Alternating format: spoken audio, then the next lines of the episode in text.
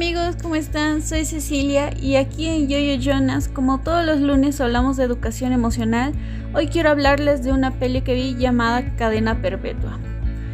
La peli empieza en 1947, cuando nuestro protagonista Andy es acusado y condenado a dos cadenas perpetuas por la muerte de su esposa y su amante, por lo que es enviado a la prisión de Shawshank.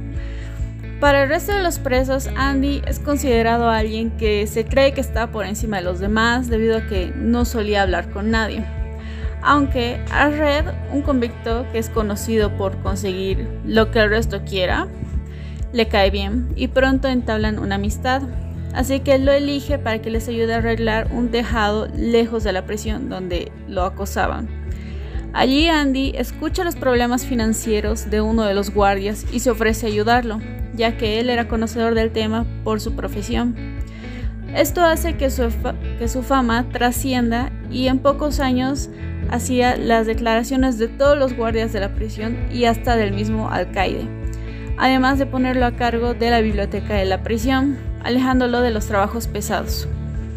Si bien Andy había conseguido un mejor trato y protección tanto para él como para sus amigos por llevar las cuentas del corrupto alcaide, también logra ver la desesperanza del interior, donde los convictos, tras haber pasado toda su vida en la cárcel, no quieren salir al exterior, donde todo les parece hostil.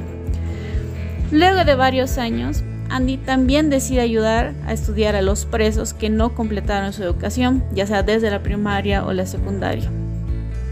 Entre ellos a Tommy, un nuevo convicto joven que desea cambiar de vida después de pasar por tantas prisiones y quien le cuenta que en una de las cárceles en las que estuvo coincidió con un tipo que le contó que había asesinado a un jugador de golf famoso y a su amante, acusando al marido de la señora que resulta ser el abogado Andy. Andy ve en la confesión un atisbo de esperanza para que pueda salir, eh, pero está arruinada por el alcaide que no le ayuda y acaba con el único hilo de esperanza, ¿Por qué? Simplemente porque Andy era el único que podía llegar, llevar las cuentas corruptas.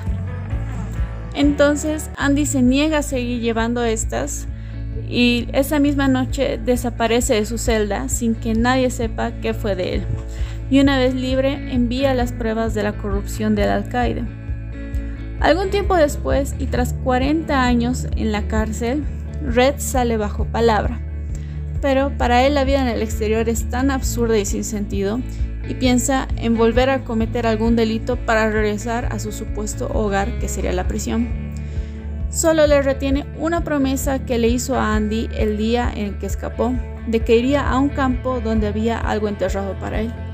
Entonces Red va a hacer lo que Andy le pidió y después reuniéndose con él. Amigos, esta peli nos demuestra ciertamente la vida dentro de la prisión, pero también nos demuestra unos pedazos de la vida después de ella, cómo los convictos al llevar tanto tiempo encerrados no conocen otra cosa, que dentro de esas rejas y muros son personas importantes, donde cada uno ya asumió un rol, ya sea de contrabandista como Red, o el hombre educado y culto como llegaron a ser Andy y otro convicto Brooks. Pero fuera de ese lugar, ¿qué son? Simplemente son unos ex convictos que tristemente no llegan a mantener sus trabajos y el mundo va demasiado rápido para ellos. Y simplemente vuelven a cometer delitos para regresar a la prisión. Con esta peli he llorado tanto como he reído y generaba unos momentos de suspenso e intriga bastante intensos, por lo que vale totalmente la pena que la vean. No se olviden que pueden encontrar la peli completa en nuestro canal de Telegram Yoyo Jonas Síganos en nuestras redes sociales para descubrir más pelis y hasta la próxima.